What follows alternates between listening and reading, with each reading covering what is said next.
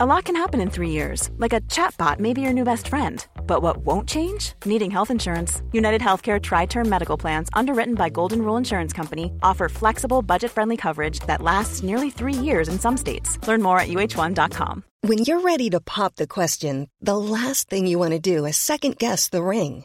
At Bluenile.com, you can design a one of a kind ring with the ease and convenience of shopping online. Choose your diamond and setting. When you find the one, you'll get it delivered right to your door. Go to Bluenile.com and use promo code LISTEN to get $50 off your purchase of $500 or more. That's code LISTEN at Bluenile.com for $50 off your purchase.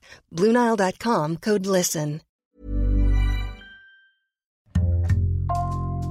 Bonjour, c'est Jules Lavie pour Code Source, le podcast d'actualité du Parisien.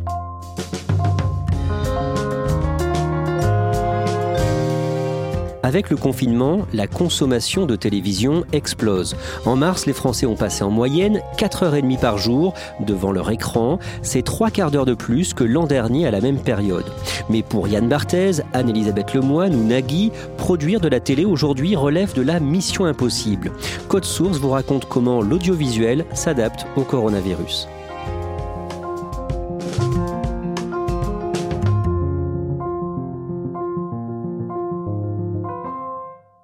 Benoît d'Aragon, François Rousseau, vous êtes tous les deux spécialistes médias aux Parisiens. Benoît, l'épidémie de coronavirus a changé le visage de nos émissions. Même Jean-Pierre Pernaud, qui est l'immuable présentateur du Trésor de TF1, euh, est confiné chez lui. Euh, il a décidé de ne pas présenter son Trésor, parce qu'il trouve ça trop dangereux. Euh, Jean-Pierre Pernaud, sauf quand il a des problèmes de santé, comme ça a été le cas par le passé, il est toujours au rendez-vous. Le fait que Jean-Pierre Pernaud ne soit pas là, ça prouve que dans les chaînes, l'instant est grave. Sachez que de son côté, Jean-Pierre Pernaud travaille en coulisses à la mise en place de moyens pour justement euh, pouvoir continuer à vous informer au milieu de ces circonstances exceptionnelles et on devrait le rejoindre à la toute fin de ce journal. Alors on va raconter euh, ensemble comment le Covid-19 a impacté les médias. En février, alors que l'épidémie de, coronavirus se répand en France, euh, pendant ce mois de février, vous apprenez que des émissions de télévision et de radio prennent des premières mesures par précaution. Est-ce que vous pouvez nous les décrire, François Rousseau? Il y a un exemple qui est significatif, c'est que les responsables de chaînes concurrentes se passent un coup de fil pour s'harmoniser, se dire bah tiens vous qu'est-ce que vous faites avec le public? Ah bah tiens vous sur France 2 vous gardez du public dans les émissions. Et toi à Canal comment tu fais? C'est un fait assez rare et ça montre bien l'hésitation euh, des chaînes face à ce coronavirus qui arrive et elles commencent à mettre en place des mesures. Les émissions refusent du public, elles décident de se tenir juste entre chroniqueurs, ce qui est très douloureux pour eux parce que le public dans une émission, c'est un spectacle, c'est euh, des applaudissements, c'est ce qui rythme une émission. Et donc, elles sont obligées de se tenir sans public. Euh, juste avant, elles faisaient prendre la température avec des thermomètres électroniques à l'entrée euh, pour voir si les gens qui venaient n'étaient pas malades. Donc, elles ont mis en place au fur et à mesure des barrières pour finalement vider les salles et être le plus sécurisé possible face au coronavirus. François Rousseau, vous publiez le, 26 février une interview de Laurent Bignolas, le présentateur euh, de Télématin sur France 2, énervé d'être placé en quarantaine par France Télévisions après un séjour en Italie. Laurent Bignolas, c'est le tout premier animateur confiné de la télévision. Il rentre euh, des vacances d'hiver, il était parti à Venise, il arrive le lundi matin pour reprendre son poste comme présentateur de Télématin sur France 2, il a la voix enrouée, il n'est pas très en forme, et il dit à la direction de France Télé, je rentre d'Italie. C'est au lendemain des premières images euh, des morts en Italie, du coronavirus et de la panique qui gagne nos voisins italiens. Et la direction de France Télévisions lui dit, tu rentres chez toi. Euh, ils appellent son joker en catastrophe. Le voilà placé en quarantaine. C'est le premier. Le petit monde médiatique prend pas tout ça au sérieux. Et en réalité, Bignolas disparaît euh, un mois de l'antenne de Télématin. C'était pas le Covid-19, mais c'était une volonté de jouer la carte de la sécurité. Bignolas, c'est le premier d'une dizaine qui va suivre. Le 2 mars, dans un article du Parisien, François Rousseau, vous révélez que TF1 a demandé à son public habituel de ne plus se déplacer en studio pour les émissions. Pour euh, les émissions de téléfoot, c'est pour euh, C'est ils ont un peu paniqué, ils se sont dit faut qu'on fasse courir aucun risque au public. Et donc, dans un premier temps, ils vont demander aux salariés de la chaîne euh, TF1 de s'installer dans le public. Et puis, très vite, on bascule sur des émissions sans public du tout. Et ils se posent aussi la même question euh, pour Quotidien. Quotidien, comme tous les talk shows, se posent la question, ils hésitent et finalement, ils décident de garder du public et eux, ils ont environ 120 personnes dans les gradins chaque soir pour assurer l'ambiance du talk show. Benoît d'Aragon, il faut rappeler qu'à ce moment-là, il y a encore euh, peu de cas en France euh, début mars. Oui, c'est ça. Le 4 mars, on annonce que les tournages de Interville qui étaient prévus euh, dans les semaines qui suivent sont reportés parce que France Télévisions sent qu'ils vont pas pouvoir réussir à faire ces émissions sereinement alors que le Covid-19 est en train de se répandre. Mais à l'époque, le 4 mars, il y a 4 morts en France. 4 morts, quelques centaines de personnes qui sont contaminées. Donc on est vraiment au tout début de l'épidémie.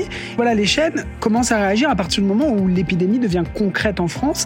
Et c'est c'est-à-dire tout début mars. C'est à ce moment-là où la panique commence à gangréner les chaînes de télévision.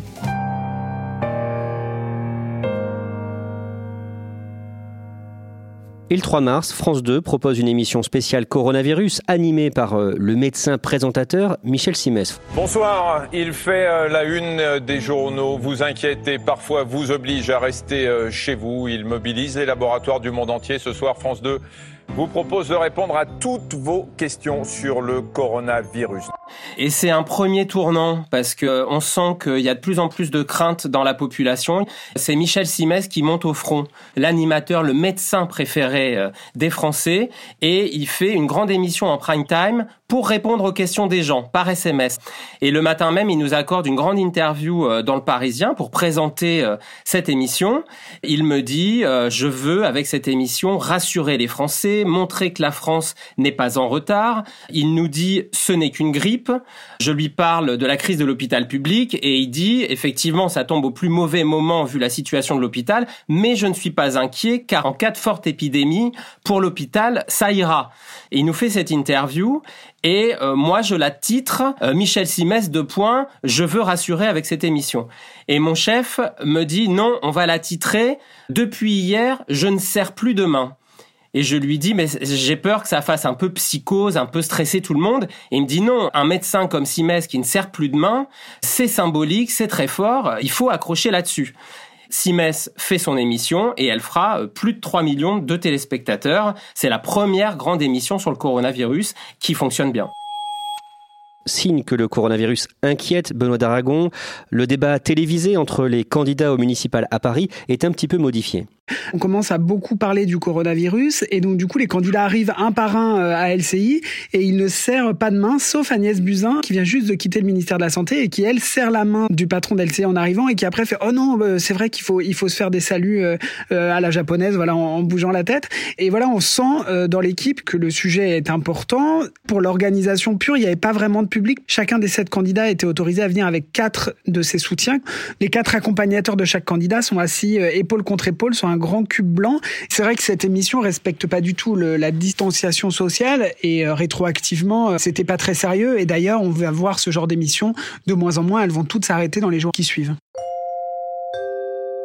Emmanuel Macron fait sa première allocution télévisée le jeudi 12 mars. Ensuite, Édouard Philippe annonce la fermeture des commerces non essentiels le samedi 14 mars, le soir, à la veille du premier tour des municipales. Et là, les rédactions prennent la mesure de ce qui se passe. Racontez-nous, Bonnard d'Aragon. On voit les émissions euh, qui commencent à complètement changer leur façon de faire. Plus question d'avoir le moindre spectateur en plateau. C'est la journée clé à la télé où toutes les chaînes de télévision vont passer en mode dégradé. Ça veut dire qu'elles vont revoir une par une leur mode de fonctionnement pour s'adapter aux règles de confinement. François Rousseau, ce lundi 16 mars, toujours le soir, le président de la République, Emmanuel Macron, annonce un confinement généralisé du pays sans prononcer le mot. Et dès le lendemain, les grands rendez-vous d'information sont chamboulés. Beaucoup d'émissions ont déjà un peu anticipé de quelques heures l'annonce du confinement par le président et ont pris des dispositions. Et là, c'est à tous les étages. C'est dans l'air sur France 5, divise par deux ses intervenants en plateau. Les deux autres interviennent par Skype. La quotidienne, l'émission du midi sur France 5, arrête ses tournages et envoie des best-of, comme euh, Mouloud Achour sur Click, le talk show de Canal+. C'est en cascade et on voit des animateurs de matinale radio qui décident de faire leur émission seuls depuis chez eux. Il y a qui par exemple? Camille Combal, c'est euh, un des premiers. C'est le présentateur de Virgin Tonic. C'est trois heures de direct le matin entre 7h et 10h sur Virgin Radio. Eh bien, Camille Combal, il s'installe chez lui. Il est dans son salon. Salut à tous, j'espère que vous allez bien. Bon courage à vous pour cette journée qui démarre. Je vais parler doucement parce que je suis dans mon salon. Et même si mes voisins sont prévenus, je me dis, non, mais pourquoi il parle aussi tôt celui-là? Et euh, il nous accorde une interview. Il dit, euh, j'ai l'impression de faire de la radio comme au collège, comme un ado, avec euh, le chat qui marche sur l'iPad, ma femme qui fait un café derrière moi. C'est assez drôle, mais combien de temps je peux tenir? Et Mathieu Béliard, qui est euh, le matinalier euh, d'Europe 1, lui s'installe dans son garage, il met sa doudoune, il commence à bosser à 4 heures du matin, il prend l'antenne à 7 heures, il fait sa matinale comme ça, seul, avec un micro, un boîtier, et en direct, et tous les médias apprennent à travailler comme ça, en système D. Et puis, euh, il y en a un qui prend la décision de laisser son fauteuil, c'est Jean-Pierre Pernaud, au Trésor de TF1. Il faut rappeler qu'il a eu un cancer il y a peu de temps. Jean-Pierre Pernaud, il a eu un cancer de la prostate il y a un peu plus d'un an. Il est en forme, mais il veut jouer la sécurité. Le lundi 16 euh, mars, à TF1, il fait son JT, et puis il dit au directeur de l'info, quand même, par précaution, je pense que ce serait mieux que je reste chez moi. Et TF1 lui dit oui Jean-Pierre, tu as raison.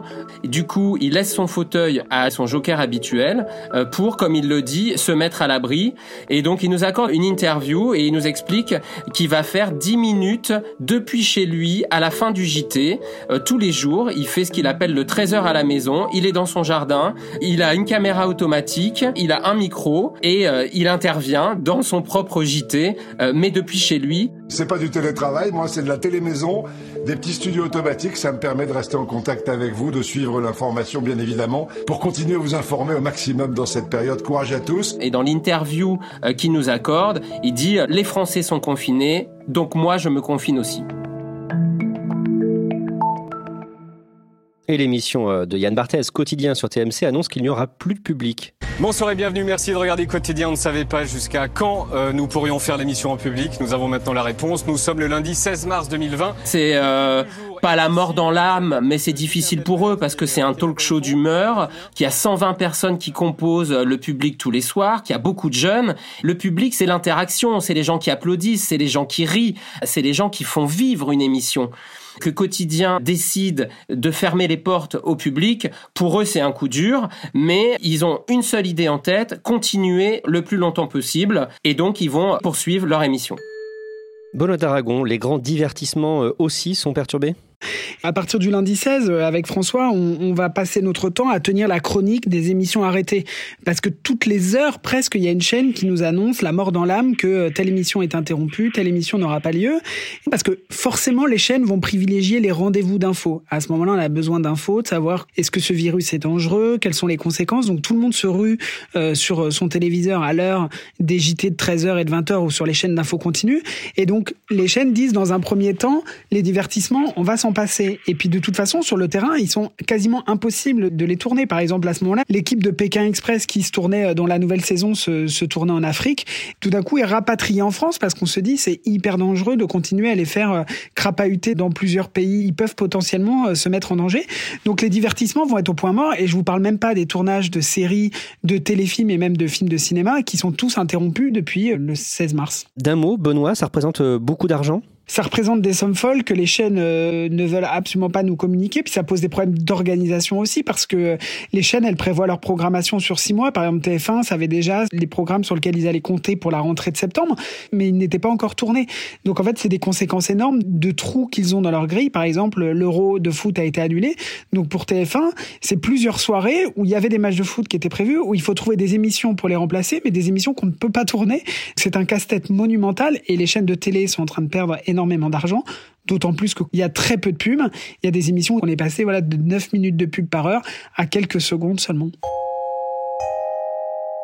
Sur C8, Cyril Hanouna refuse de céder. Il veut continuer coûte que coûte, touche pas à mon poste. Le 17 mars, il présente son émission depuis son canapé, Benoît d'Aragon. C'est vrai que Cyril Hanouna, euh, alors peut-être c'est parce que son père est médecin, a tout de suite compris qu'il n'allait pas pouvoir faire euh, son touche pas à mon poste comme d'habitude dans son grand studio.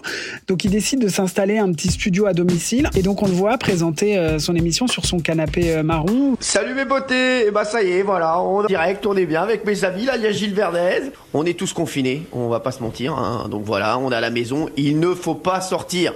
Restez chez vous, les chéris. Et ces chroniqueurs sont présents par Skype. Alors, ils changent l'émission. C'est plus touche pas à mon poste. C'est ce soir chez Baba. Ça lui permet quand même d'être là, d'informer ses fanzous, comme il dit, ses fans. Et surtout, ça lui permet euh, d'offrir une petite piqûre de divertissement, euh, d'air frais, parce que ça fait du bien de se détendre aussi euh, quand cette actualité est aussi anxiogène.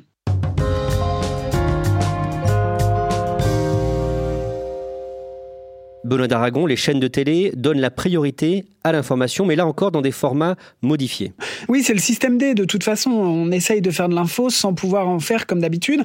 Clairement, on a beaucoup moins de reportages qu'avant. Il y a beaucoup de journalistes, notamment en radio, qui font leurs sujets de chez eux. Ils les enregistrent comme on fait ce code source, c'est-à-dire chacun est chez lui sur son téléphone. À France Télévisions, ils ont décidé de basculer le 19-20 de France 3 sur le plateau du 20h de France 2, ce qui leur permet par exemple d'avoir qu'une seule régie, alors que d'habitude il y en a deux. Ils ont double équipe.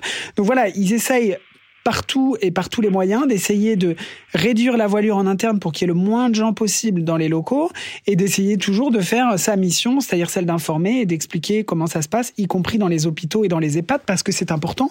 Mais on va pas envoyer 45 journalistes dans les EHPAD parce que ce serait totalement irresponsable. François Rousseau, ça marche très fort en termes d'audience. Les audiences euh, explosent. Les journaux télévisés n'ont jamais été aussi suivis. En moyenne, chaque soir, il y a entre 15 et 20 millions de Français qui regardent un JT de 20 heures. Euh, l'allocution euh, d'Emmanuel Macron a fait 35 millions euh, de téléspectateurs. Pour des formats qu'on disait un peu en perte de vitesse, trop concurrencés par les chaînes d'infos en continu et par l'info numérique, les sites et les alertes sur smartphone toute la journée, le 20h revient en grâce, mais de toute façon, les audiences explosent euh, toute la journée. C'est euh, historique. Au total, la semaine dernière, il y avait 4h29 de temps euh, d'écoute de la télévision par Français. C'est un niveau jamais atteint selon Médiamétrie. Et ce qu'on voit, c'est aussi les jeunes qui reviennent à la télé. Les 15-24 ans, ils ont 1h46 de durée d'écoute cette semaine. C'est 86% par rapport à la même semaine il y a un an. Et on voit aussi que les jeunes sont plus nombreux à regarder les JT. Ils sont quasiment 800 000 de 15-34 ans à regarder le JT de TF1 en plus. Ils sont 200 000 à regarder celui de France 2. Et les jeunes se mettent à regarder des jeux comme N'oubliez pas les paroles. Ils regardent La Grande Vadrouille qui a fait 5 millions de téléspectateurs le dimanche après-midi la télé leur montre que oui, elle, a des programmes pour eux, elle a des divertissements, elle a de l'info, donc ils sont devant leur écran. Et là, clairement, la télé devient rassembleuse, c'est-à-dire que chacun euh, la regarde en famille. Et contrairement à une idée reçue, Netflix, dont on pensait que ce serait le grand gagnant euh, de cette période de confinement, Netflix est très consommé, mais pas beaucoup plus que d'habitude. Donc les grands gagnantes, ce sont les chaînes euh, traditionnelles, TF1, M6, France Télévisions, etc. Et parfois, Benoît d'Aragon, des invités d'émissions, euh, finalement, se disent qu'ils n'auraient pas dû venir. Oui, on est sur le plateau de C'est à vous et voilà un médecin qui arrive avec un masque alors qu'à l'époque on est au plein cœur de la pénurie de masques et qui dit le plateau télé, il bah, faut peut-être arrêter d'en faire en ce moment parce que c'est peut-être une zone de contamination. Pourtant, notre mission est d'informer. On est une chaîne de C'est pour ça que je suis venu avec un masque. Et je pense qu'il faut informer les Français de ce problème. Ça fait froid dans le dos. À partir de ce moment-là, les membres du gouvernement sont systématiquement en vidéoconférence. C'est le cas aussi du personnel hospitalier qui va répondre systématiquement euh, aux journaux télévisés depuis leurs hôpitaux pour ne pas aller sur les, plateaux télé. C'est vrai que le plateau de télé est devenu aussi un, un lieu de contamination potentielle. Donc du coup, on a réduit au maximum pour limiter le nombre de personnes sur le plateau et éviter que un invité ou un chroniqueur attrape le coronavirus en se rendant euh, à son travail ou dans une émission de télé à laquelle il est invité. François Rousseau, le 24 mars, Yann Barthès annonce raccourcir son émission Quotidien. C'est un paradoxe pour Quotidien parce qu'à la fois ils sont portés par le public, ils n'ont jamais fait euh, des audiences aussi fortes. Quotidien voulait garder son format initial et voulait être une heure et demie euh, tous les soirs en direct. Sauf que, eh bien, c'est une émission qui est fabriquée par une centaine de personnes. Ça devenait impossible. À la fois les gens étaient en télétravail, à la fois les invités étaient en visioconférence, et puis à l'image de la France, il y avait aussi des gens dans l'équipe qui ressentaient des premiers symptômes du Covid-19 et donc pouvoir assurer un direct avec euh, une telle charge de travail par des équipes à distance ou des équipes malades, c'était clairement plus possible et donc ils se sont résignés à anticiper leurs vacances de Pâques de 15 jours pour pouvoir souffler et espérer repartir sur des meilleures dispositions. Benoît d'Aragon, on l'a dit, hein, euh, les télés, les radios ont fait beaucoup euh, d'informations, mais à partir du, du début du mois d'avril, les radios veulent relancer leurs émissions de divertissement. Petit à petit, de jour en jour, on a vu aussi des émissions de divertissement qui marchaient très fort, notamment N'oubliez pas les paroles de Nagui qui bat des records. Et on s'aperçoit que les Français ont aussi besoin de se détendre, ils ont besoin de penser à autre chose que le coronavirus. Et que du coup, ça fait du bien de s'évader, de voir des émissions ou des vieux films dans lesquels on parle pas du tout de l'épidémie. Par exemple, France Inter décide de relancer euh, l'émission de Nagui. Alors chacun est chez soi, ils font ça en vidéoconférence. Pareil pour Charline Vanhoenacker euh, sur France Inter. Quand Lou euh, sur TF1 prépare son retour aussi, on sent qu'il y a maintenant une priorité à l'humour et que euh, les émissions vont revenir. Maintenant que techniquement c'est capable de faire une émission de chez lui, même si évidemment c'est moins spectaculaire et c'est moins joli que les émissions comme elles fonctionnent habituellement, mais ça marche et on peut rire avec Antelou et je pense que les Français ont besoin de ça aussi. Benoît d'Aragon, vous avez euh, interviewé Nagui le, 31 mars. Qu'est-ce qu'il vous raconte? Que depuis le début du confinement, son émission de radio s'est arrêtée du jour au lendemain. Donc il profite de ses enfants. Il a quatre enfants. Il leur fait faire euh, euh, les devoirs comme tout le monde. Après, il se sent un peu inutile. Il dit voilà, je vois les chanteurs qui font des chansons sur Twitter. Je vois les humoristes qui font des sketchs sur les réseaux sociaux. Et moi, je me sens un peu inutile. Et donc il dit il est temps que je reprenne mon émission parce que ce que je sais faire, c'est mettre de l'humeur, c'est de rassembler justement des chanteurs et des humoristes pour détendre les Français. Et il s'est senti le besoin, pendant une heure chaque jour, de reprendre le direct pour offrir voilà cette petite dose d'évasion, ce petit moment euh, de sourire qui fait quand même du bien euh, quand on est confiné toute la journée euh, chez soi. C'est la bande originale, la bande originale à la maison. Ouais, je peux même faire des applaudissements, il paraît un truc de... Ouais, la folie, la folie, la folie. Bon, voilà les chroniqueurs habituels, sauf qu'ils sont chacun chez eux, chacun sur leur ordinateur. Alors évidemment, les interactions euh, sont moins fortes. C'est une émission de bande. Ça, évidemment, c'est plus compliqué parce que chacun est par téléphone. Mais enfin, franchement, ça se tient bien. Pendant une heure, ils ont un invité au téléphone et c'est l'émission d'habitude, même si c'est un peu dégradé, c'est-à-dire que c'est un petit peu moins fluide que d'habitude. Benoît d'Aragon, tout le monde s'attend à ce que le, confinement dure. Comment font les émissions quotidiennes pour continuer à être présentes? Je pense aux émissions comme Question pour un champion, par exemple. L'avantage des jeux, c'est que comme c'est tous les jours, y compris l'été, ils enregistrent des semaines, voire des mois à l'avance euh, les numéros. Donc n'oubliez pas les paroles, il y a encore une quinzaine de numéros qui sont en boîte. Idem pour tout le monde veut prendre sa place, idem pour question pour un champion. Donc pour l'instant, ils continuent. Après, euh, il faut s'attendre à avoir des best-of. Par exemple, n'oubliez pas les paroles, ils vont rediffuser des émissions qui avaient été diffusées en, septembre quand il y aura plus d'inédits. Et après, euh, si le confinement dure au-delà du mois de mai, ça va commencer à devenir très compliqué pour les jeux télé. Justement, dans les semaines et les mois qui viennent, ça risque d'être euh, très compliqué, y compris financièrement pour euh, les chaînes de télé Oui, parce qu'il n'y a toujours pas de publicité, donc il n'y a pas de rentrée d'argent pour les chaînes de télé qui ont mis euh, des salariés au chômage partiel, comme beaucoup d'entreprises de France. Et effectivement, on va avoir de plus en plus d'émissions qui vont s'arrêter, comme des jeux télé qui vont passer en rediffusion parce qu'il n'y a, plus de numéro d'inédit. Peut-être d'autres émissions qui, comme quotidien, vont s'arrêter une semaine pour souffler parce que tout le monde sera lessivé. Donc on va continuer le système D jusqu'à la fin du confinement et peut-être que les antennes vont se dégrader de Pour revenir sur euh, euh, les animateurs qu'on a évoqués, comme euh, Cyril Hanouna, comme Yann Barthez ou encore Camille Combal, finalement ils sont comme tout le monde, ils ont envie de tenir leur rôle, de faire leur travail, mais ce n'est pas facile. Non, non, c'est sûr que c'est pas facile. Euh, c'est le système D, quoi. C'est-à-dire qu'il faut continuer. Après, la chance qu'ils ont, c'est que, notamment en radio, c'est facile de faire des émissions par téléphone. On peut faire une interview par téléphone. Ils ont réussi à mettre en place des moyens techniques qui leur permettent de continuer. On retrouve l'esprit, on retrouve l'humour de, de Hanouna, de Camille Combal, euh, les blagues de Nagui ou l'esprit de sérieux, de décontraction de, de cet avou et de quotidien. Les chaînes se sont adaptées, mais, mais les téléspectateurs ont répondu présent. Et puis, je crois qu'ils comprennent et qu'ils leur pardonnent totalement euh, la dégradation, ça veut dire qu'ils ont compris que qu'ils faisaient le maximum avec le, peu de moyens. Je pense que personne ne reprochera aux chaînes de télé de proposer des émissions euh, de moins bonne qualité que d'habitude. Les émissions de télé, elles veulent continuer leur mission qui est d'informer et qui est de divertir. Elles veulent garder le lien avec leur public. Et donc c'est pour ça que dès le début de cette crise, chacun a adopté une stratégie différente. Il y en a qui ont dit euh, moi je continue chez moi, comme Hanouna. Il y en a qui, comme Mouloud Achour, disent moi je continue sur Instagram. Barthès qui dit moi je tiens le plus longtemps possible dans le quotidien. C'est vraiment cette volonté de garder le lien avec le public. Merci à Benoît d'Aragon et François Rousseau. Code Source est le podcast d'actualité du Parisien, disponible chaque soir du lundi au vendredi.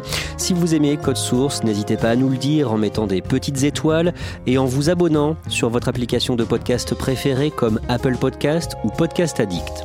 Cet épisode de Code Source a été conçu et préparé par Marion Botorel, production Claudia Prolongeau, réalisation Benoît Gillon.